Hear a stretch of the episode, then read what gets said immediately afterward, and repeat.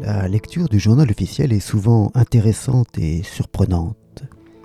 Ainsi, ce matin, 26 janvier, la parution d'un arrêté du 15 janvier 2024 dont le seul objet est de prendre acte du changement de nom d'un organisme interprofessionnel. Dans l'intitulé et à l'article 1er de l'arrêté du 20 février 2015 susvisé, les mots l'interprofession des oléagineux et des protéagineux sont remplacés par les mots terre univia, l'interprofession des huiles et des protéines végétales.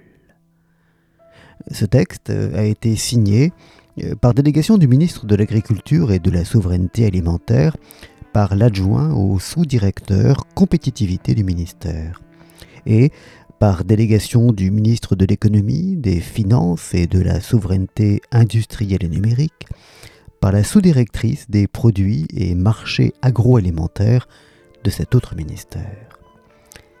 J'imagine le ballet des estafettes et des gendarmes en motocyclette qu'il a fallu organiser pour transporter le paraffeur de la rue de Varennes à Bercy, à moins que ce ne soit le contraire.